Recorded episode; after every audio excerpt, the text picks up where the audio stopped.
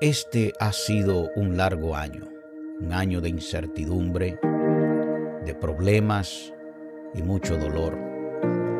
Hemos visto el virus llevarse una cantidad de vidas inimaginable, gente que conocíamos y gente que amamos. Muchos empleos se han perdido, los negocios se cerraron y muchas iglesias fueron forzadas a cerrar sus puertas. Hemos presenciado la división a un nivel sin precedentes. Las ciudades se llenaron de violencia y las calles de manifestantes.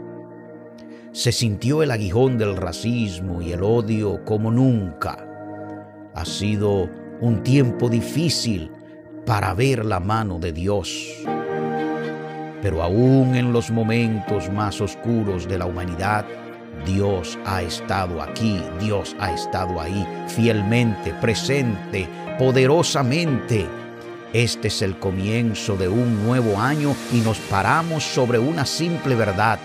Aquellos cuya esperanza es el Señor Dios Todopoderoso renovarán sus fuerzas se remontarán con alas como las águilas, correrán y no se cansarán, caminarán y no se fatigarán.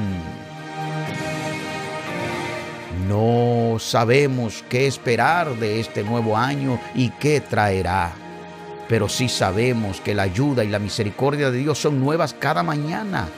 Esta es la verdad que creemos, esta es la verdad que sustenta nuestros pasos.